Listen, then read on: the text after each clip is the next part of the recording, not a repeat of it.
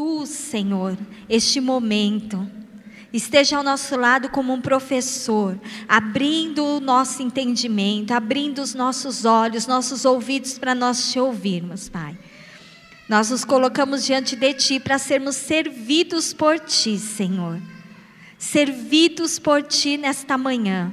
Abençoe a vida de cada um que está aqui presencial, de cada um que está online, Senhor. Que Sua palavra venha nos transformar, Pai, nos edificar, nos consolar, nos fortalecer. Em nome de Jesus, Pai. Amém. Amém. Segunda Reis, capítulo 4, versículo 8 em diante, diz assim: Certo dia, Eliseu foi a Sunem, onde uma mulher rica insistiu que ele fosse tomar uma refeição em sua casa. Depois disso, sempre que passava por ali, ele parava para uma refeição.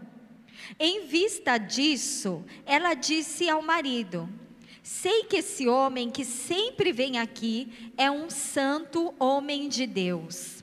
Vamos construir lá em cima um quartinho de tijolos e colocar nele uma cama, uma mesa, uma cadeira e uma lamparina para ele. Assim, sempre que nos visitar, ele poderá ocupá-lo. Um dia, quando Eliseu chegou, subiu ao seu quarto e deitou-se. Ele mandou o seu servo Geazi chamar a sunamita. Ele a chamou e quando ela veio, Eliseu mandou Geazi dizer-lhe: Você teve todo este trabalho por nossa causa. O que podemos fazer por você? Quer que eu interceda por você junto ao rei ou ao comandante do exército? Ela respondeu: Estou bem entre a minha própria gente. Mais tarde, Eliseu perguntou a Geazi: O que se pode fazer por ela? Ele respondeu: Bem, ela não tem filhos e seu marido é idoso. Então Eliseu mandou chamá-la de novo. Geazi a chamou ela veio até a porta e ele disse: Por volta desta época, no ano que vem, você estará com um filho nos braços. Ela contestou: Não, meu senhor, não iludas a tua serva, ó homem de Deus. Mas como Eliseu lhe dissera, a mulher engravidou e no ano seguinte, por volta daquela mesma época, deu à luz um filho até aqui o versículo 17.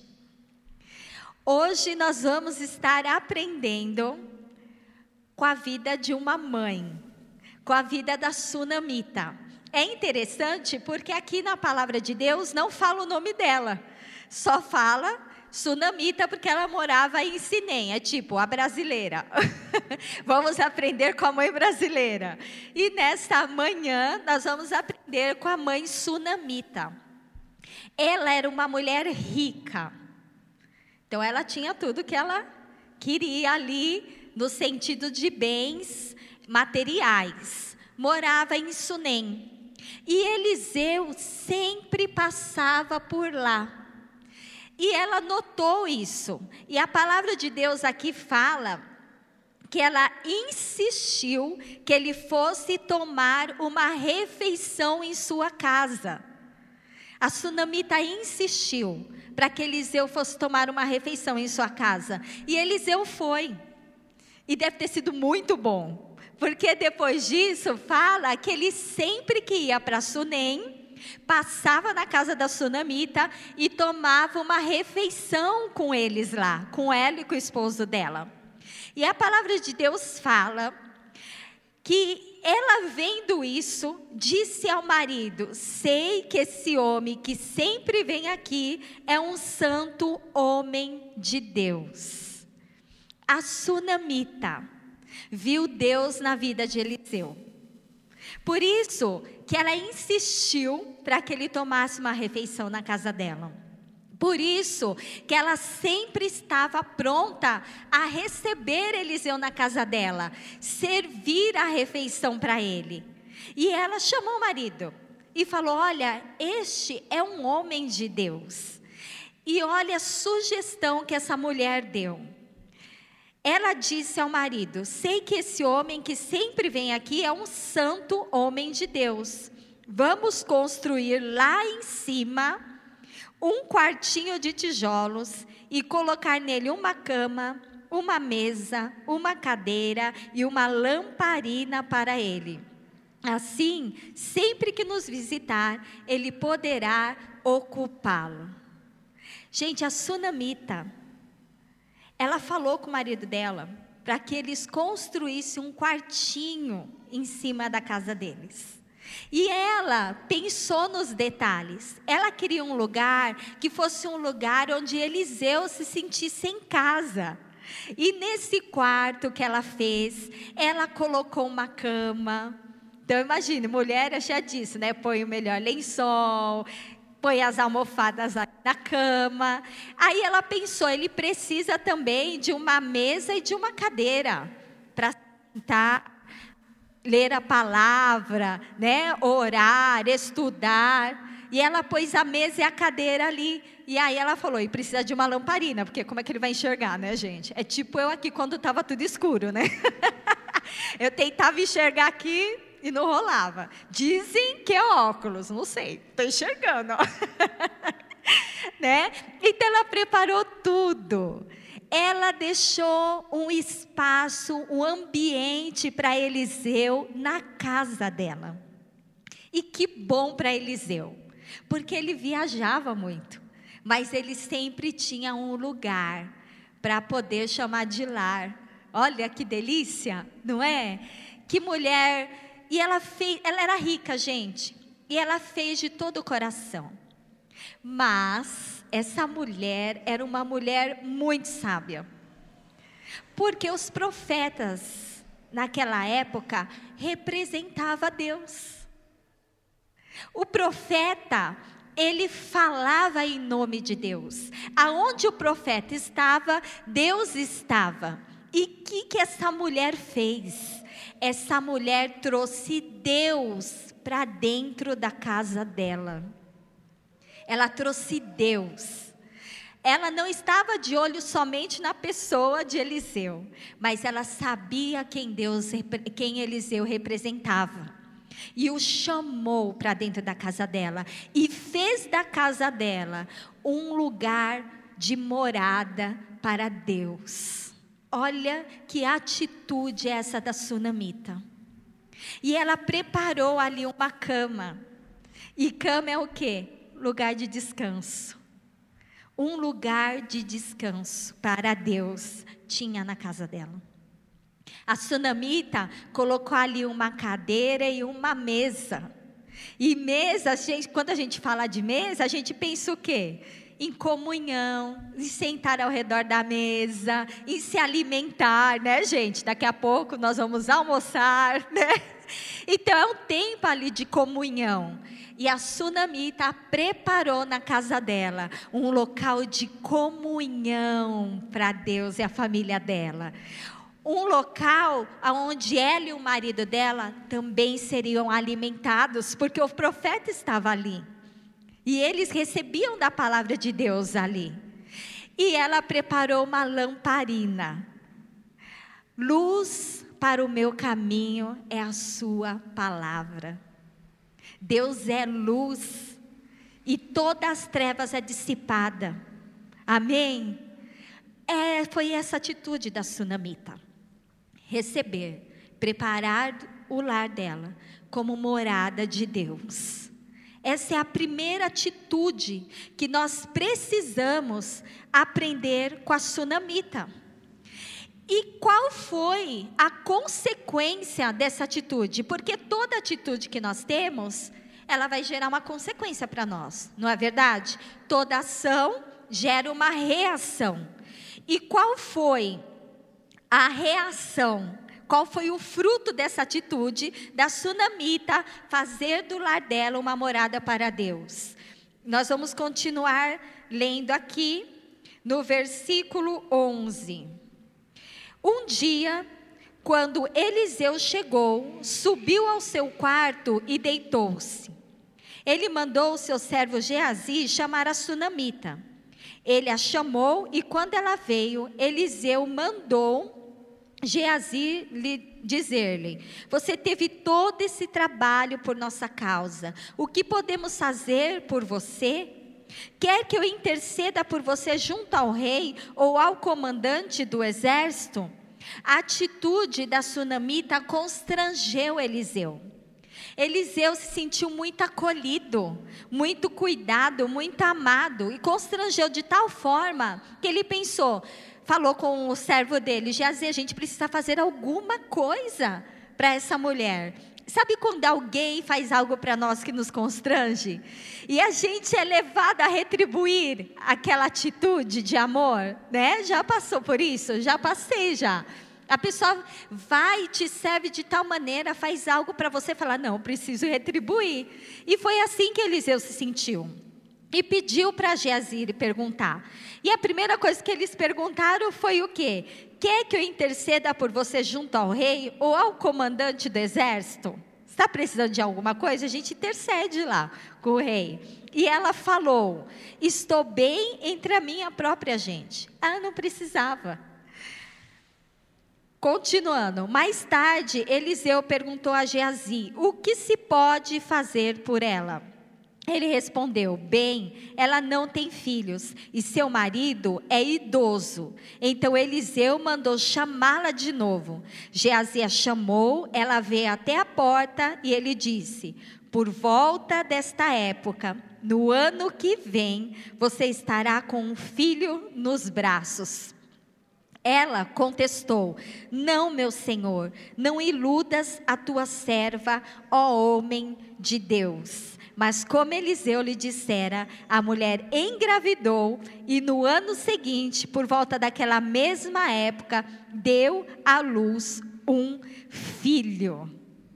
Gente, quando eu li essa parte, eu lembrei de Abraão e Sara, né? De Abraão e Sara, porque Abraão já era avançado em idade, Sara também, não sei a sunamita aqui, mas Sara era. E eu lembrei de quando aqueles três anjos foram passar, visitar Abraão, e Abraão correu e preparou uma refeição para eles, e os recebeu e os alimentou, e aí eles lançaram a palavra sobre Abraão. E era dali um ano Sara engravidaria e teria Isaac. E aí Sara riu, né? Sara riu e por isso o nome Isaac. E eu lembrei, esta mulher, ela não tinha filhos. Ela não tinha um herdeiro.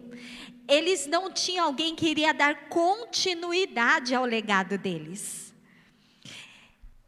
E a atitude dela de fazer da casa dela uma morada para Deus gerou este milagre. Trouxe vida para o lar dela. Aquele sonho que estava morto, que ela tinha esquecido, que ela tinha aberto mão e que ela estava vivendo bem sem ele, porque ela já tinha aceitado aquela condição, ela estava bem, gente aquele sonho enterrado, Deus trouxe a vida através da palavra que saiu da boca do profeta. Deus ressuscitou aquele sonho. Tanto é que ela falou: Não iludas a tua serva. Tipo, tocou naquilo que estava guardado lá no fundo e que ela estava vivendo bem sem. Mas a palavra de Deus se cumpriu sobre a vida daquela mulher. E depois de um ano, ela estava com seu filho. Olha que bênção, gente.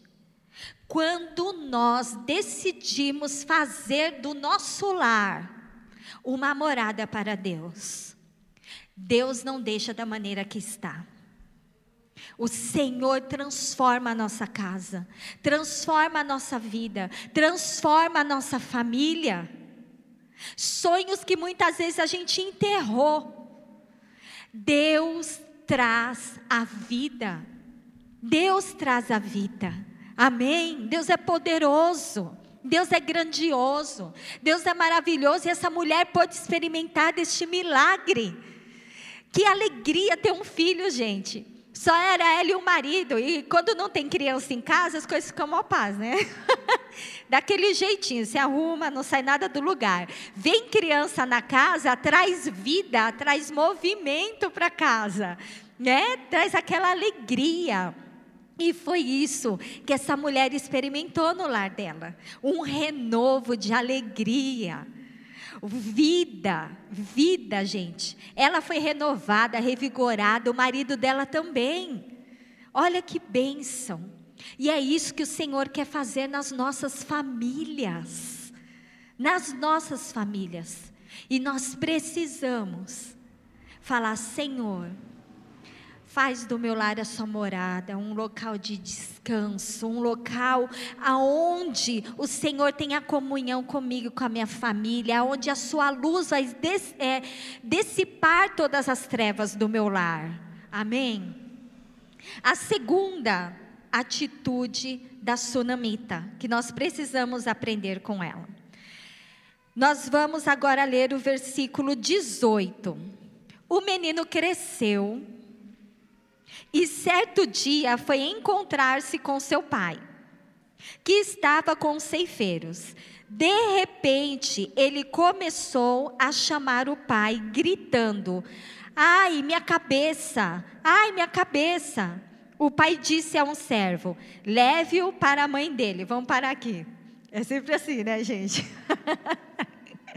Aí, ó, tá com o pai, tá brincando, mas tem hora que a criança chora, chora, chora e pede, pede, pede a mãe. Aí o que, que tem que acontecer? Manda ela para a mãe, porque só ela vai dar um jeito. É bem isso, né? Faz parte. E aí ele falou para o servo levar o menino para a mãe dele. O servo pegou e o levou à mãe. O menino ficou no colo dela até o meio-dia. E olha o que aconteceu, gente e morreu. E morreu.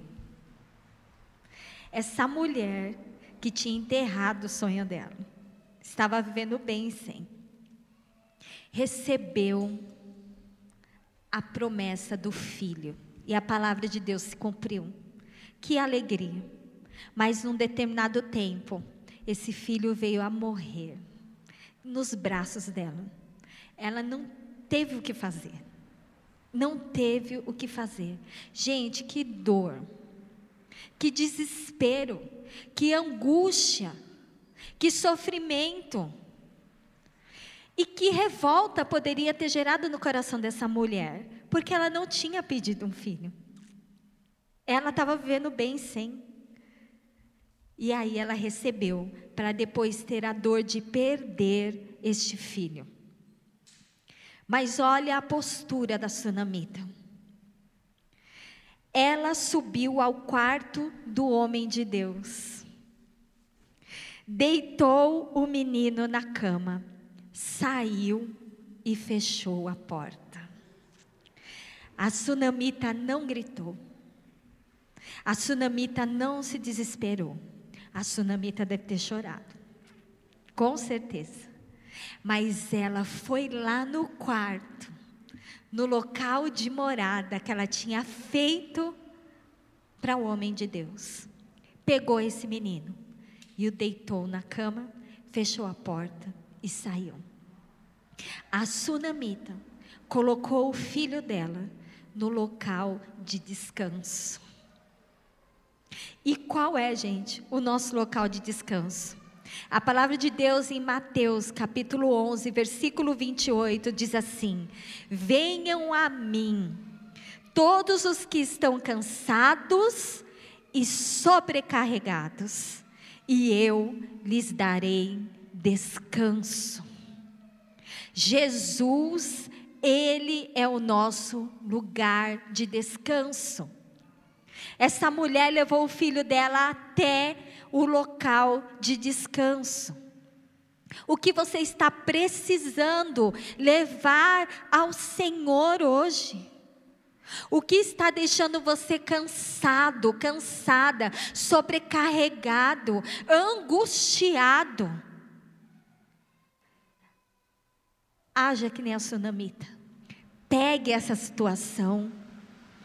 Pegue o seu casamento pegue seus filhos, pegue essa situação e coloque no local de descanso, coloque aos pés de Jesus Cristo.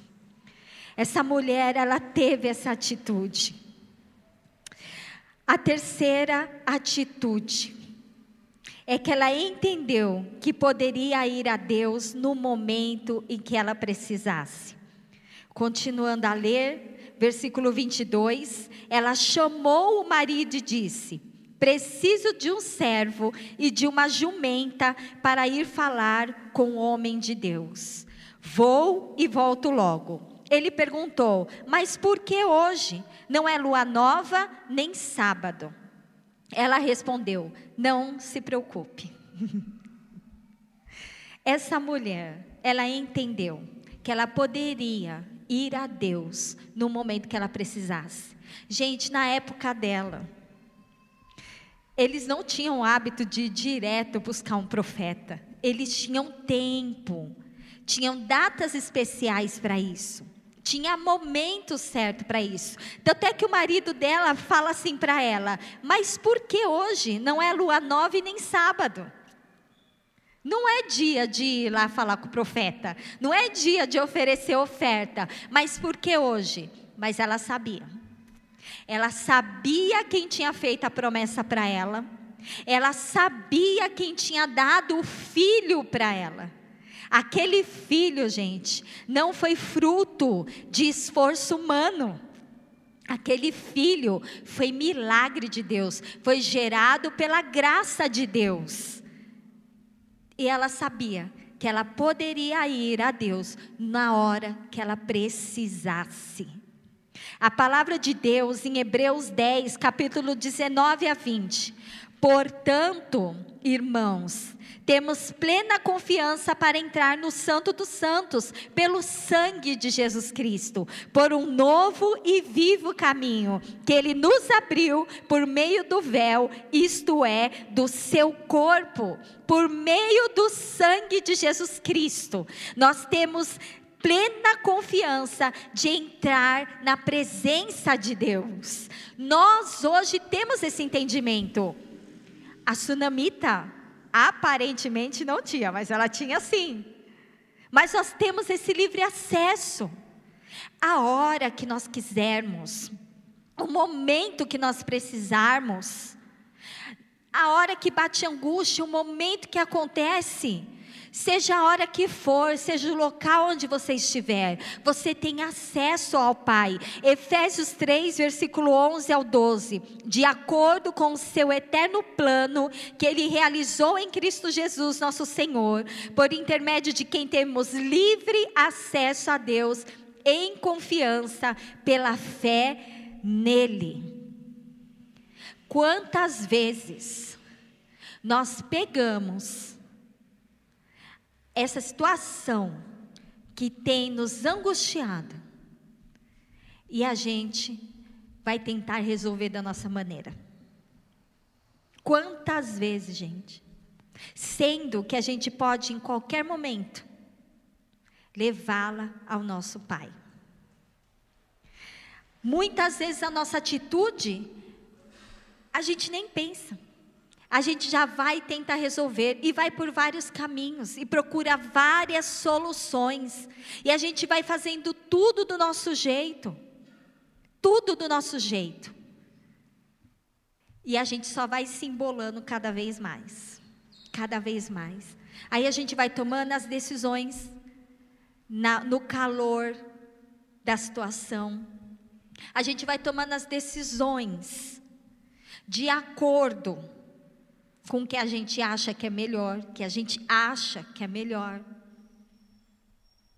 E vai sendo movido pela nossa carne, pelo nosso entendimento, pelo nosso achismo, pela nossa força, sendo que através de Jesus Cristo nós podemos ir direto ao Pai, direto àquele que te deu a sua família ele deu para você a sua família. Direto àquele que abençoou o seu casamento. Ele abençoou o seu casamento porque você casou diante de Deus. E você fez de Deus parte do seu casamento. Quando você fez o juramento diante de Deus no seu casamento religioso. Deus levou isso a sério. Às vezes você não levou a sério, mas Deus levou. Deus levou. Foi Ele que te deu a graça de ser pai e mãe. Ele é Senhor dos seus filhos. Os filhos são herança do Senhor. Ele é que cuida dos seus pais. Ele é que deu a vida dele pelos seus pais, pelos seus irmãos. É Ele. Se é Ele, nós precisamos levar a Ele. Precisamos levar a Ele. E não agirmos da maneira que a gente acha, da maneira do que outras pessoas que não conhecem a esse Deus nos aconselham a agir. Nós precisamos colocar diante dele, assim como essa mulher fez. Ela entendeu que ela poderia buscar a Deus no momento que ela precisasse. E nós hoje que temos Espírito Santo, nós precisamos ter essa atitude. Nós temos uma responsabilidade maior que a sunamita sobre nós. Porque hoje você é morada de Deus. Você é templo do Espírito Santo. Em você há a luz. Em você há a luz. Em você Deus habita. Você é o local de descanso de Deus. Você é morada do Espírito Santo. Então, nossa responsabilidade é maior. É maior. E nós precisamos nos posicionar de acordo com a nossa identidade, quem nós somos em Cristo. Nós precisamos desfrutar mais de tudo aquilo que Jesus conquistou para nós na cruz. E muitas vezes nós não estamos desfrutando. Nós não estamos desfrutando. E a gente só está batendo cabeça. Só batendo cabeça. Tentando fazer do nosso jeito. Nós precisamos aprender com a sunamita. A quarta atitude é que ela profetizou. Gente, essa mulher teve o filho morto nos seus braços. Pegou aquele menino, ela não abriu a boca aqui. Ela pegou a criança, colocou na cama, ali no local de descanso, fechou a porta, saiu. Ela foi falar com o marido. Preciso de um servo e de uma jumenta para ir falar com o homem de Deus. Vou e volto logo. Ele perguntou, mas por que hoje não é lua nove nem sábado? Ela respondeu, não se preocupe. Parece que ela tinha problema, né? Não parece, gente. Mas não tinha. Gente, o marido ali, ela não falou para o marido, ela não abriu a boca dela e falou: Marido, eu preciso ir lá porque o nosso filho morreu. Essa mulher não falou, não saiu da boca dela a palavra de morte. Ela falou o que para ele? Não se preocupe. Não se preocupe. Vamos continuar a ler aqui. Ela mandou selar a jumenta e disse ao servo: Vamos rápido. Também não falou para o servo o motivo. Só pare quando eu mandar. Assim ela partiu para encontrar-se com o homem de Deus no Monte Carmelo. Quando ele viu a distância, disse a seus servos Geazi: Olhe, é a sunamita.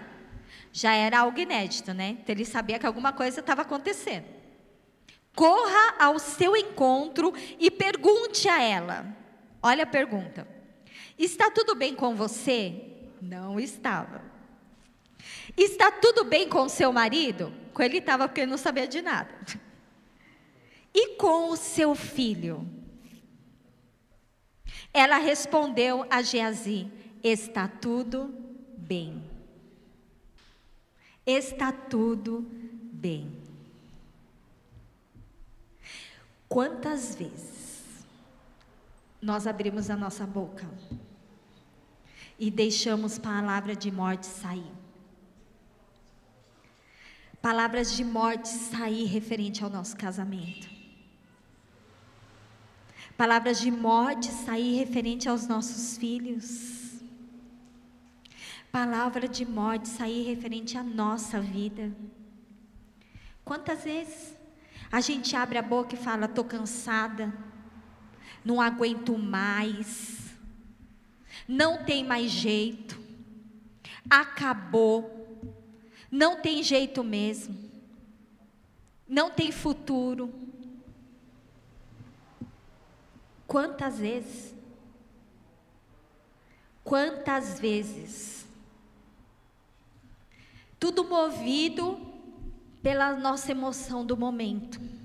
E a gente abre a boca e da nossa boca sai palavra de morte. Quantas vezes a gente fala imprestável, inútil, sem jeito? Quantas vezes? Já acabou mesmo. Não tem volta. Não tem volta. Mas esta mulher, ela não fez isso. O que saiu da boca dela foi: não se preocupe, está tudo bem. Está tudo bem. O Senhor, Ele deu palavras sobre a sua vida. Deus deu palavras sobre a sua família. Deus deu palavras sobre você. Aquela mulher, ela pôde se portar assim, porque ela sabia que ela tinha recebido uma palavra de Deus através do profeta, que ela seria mãe, que ela teria o filho.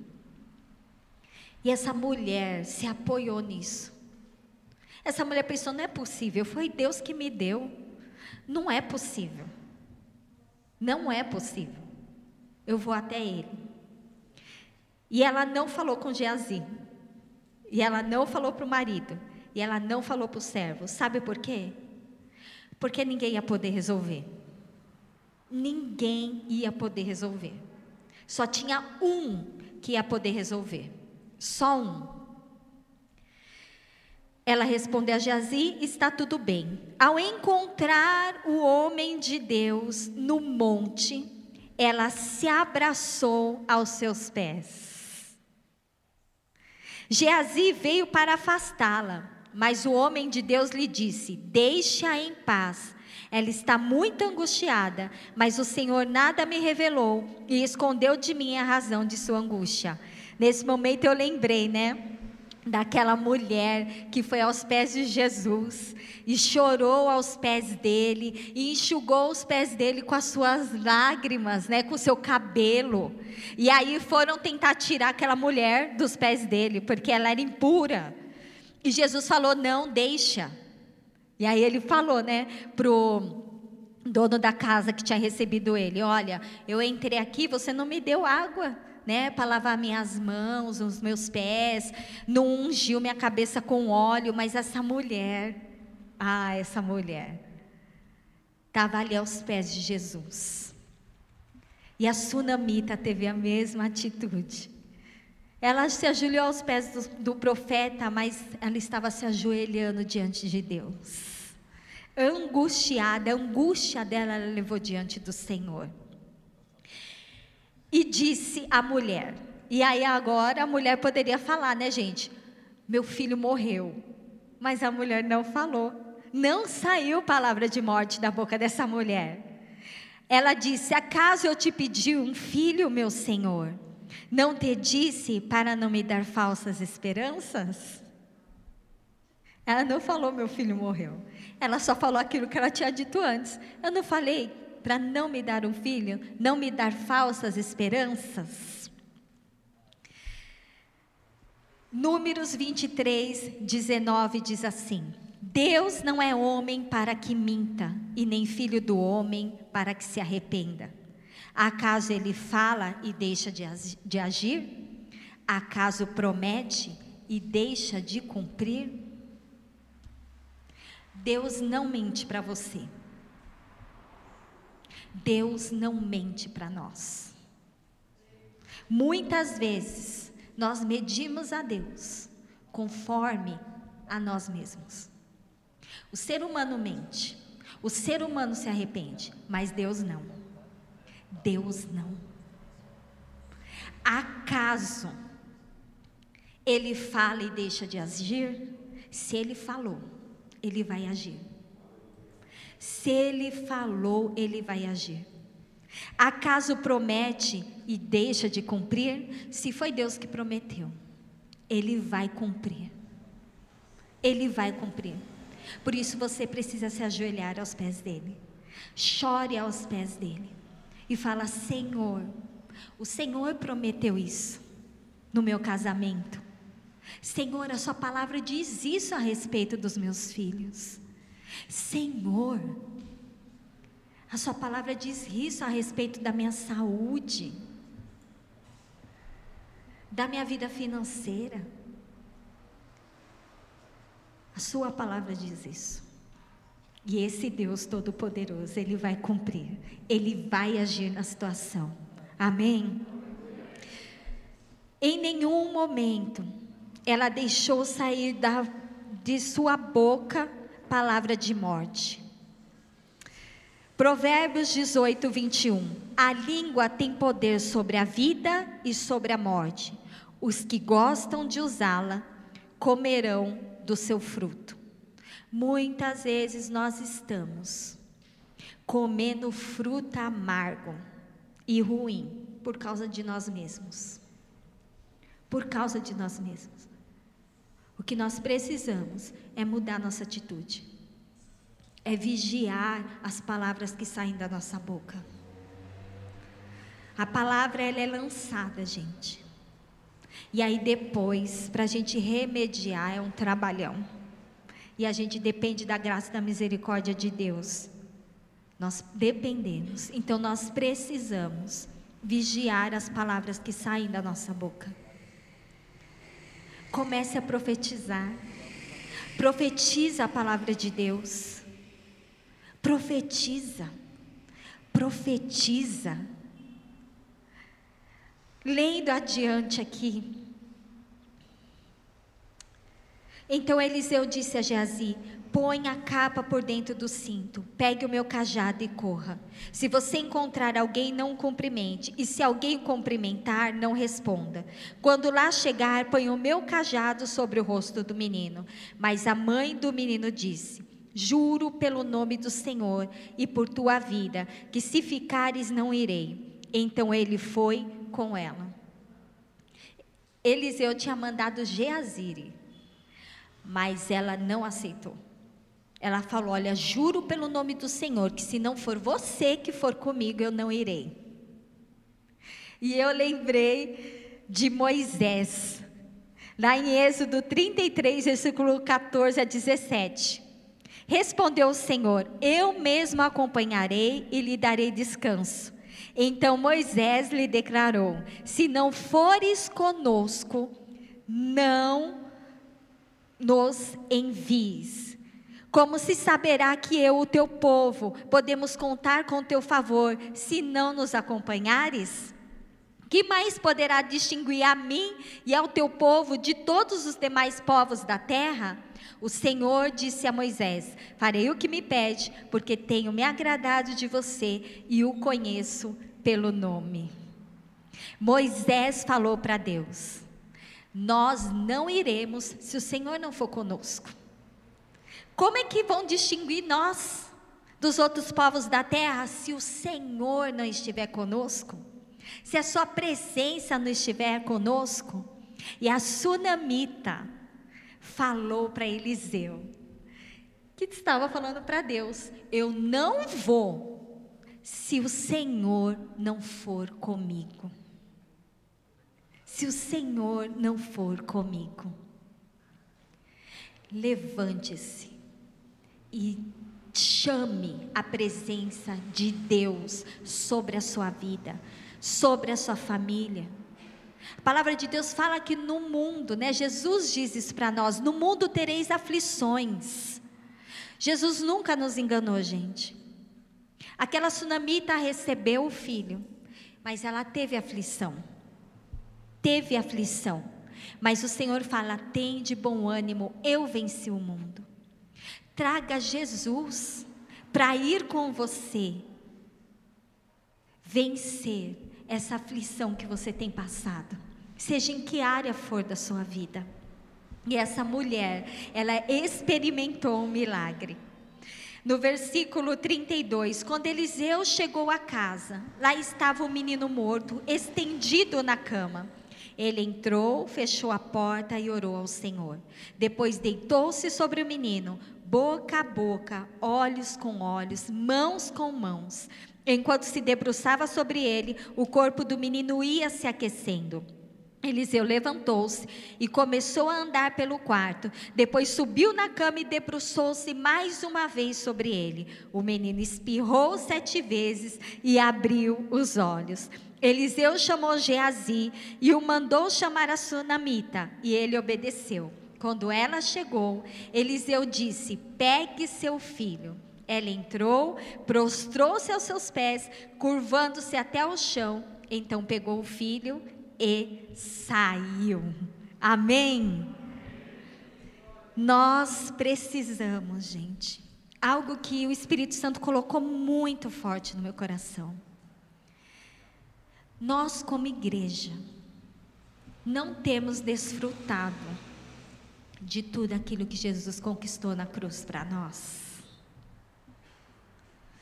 Muitas vezes nós estamos prostrados, sem esperança, agindo pela nossa força. Só que nós temos livre acesso ao Pai. Nós temos o Espírito Santo habitando em nós. Nós temos a palavra de Deus em nós. E a gente tem andado muitas vezes encurvados, derrotados, por falta de crer. Por falta de crer. Nós ouvimos tanto, nós estamos cheios de tantas informações. A gente ouve a palavra de Deus no domingo. Aí tem live, tem GCM, tem devocional, tem mensagem que manda no WhatsApp, não é verdade? Tanta coisa a gente tem acesso. A gente ouve tanto. A gente ouve tanto. A gente sabe o que a palavra diz. Mas na hora H, que a gente precisa botar em prática, a gente não lembra a gente não lembra.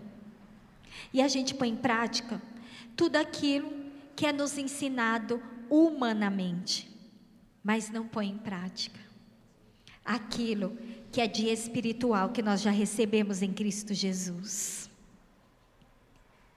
Nós precisamos profetizar.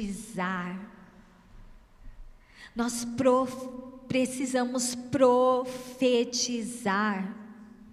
não é por força, nem por violência, mas é pelo meu espírito, diz o Senhor. Nós precisamos profetizar, profetizar vida sobre aquilo que está morto. Aos olhos de todos está morto. Você pode ver e falar, está morto. Mas o nosso Deus é o Deus que ressuscita mortos. Jesus ressuscita mortos. Jesus traz vida onde não há mais vida.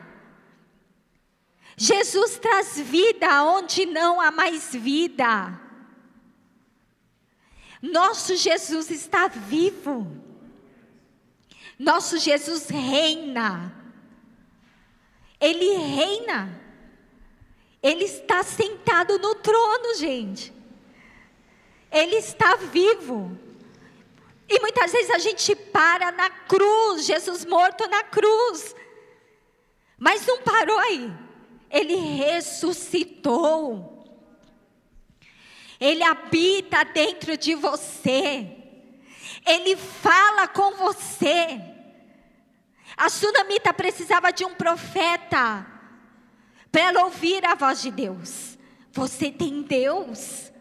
Deus Todo-Poderoso e Soberano, Deus vivo e verdadeiro, ressurreto, que tem o um nome sobre todo nome. O que era, o que há e o que há de vir, aquele que não muda. E nós precisamos nos posicionar como igreja, como filhos. A nossa batalha começa dentro da nossa casa. Quantos estão definhando nos seus lares? Porque não profetiza. Não profetiza, profetize vida. Olhe para a situação. Para todos, pode não ter jeito, mas nós servimos o Deus do impossível. Amém? Profetiza profetiza. Eu gostaria que você ficasse em pé agora.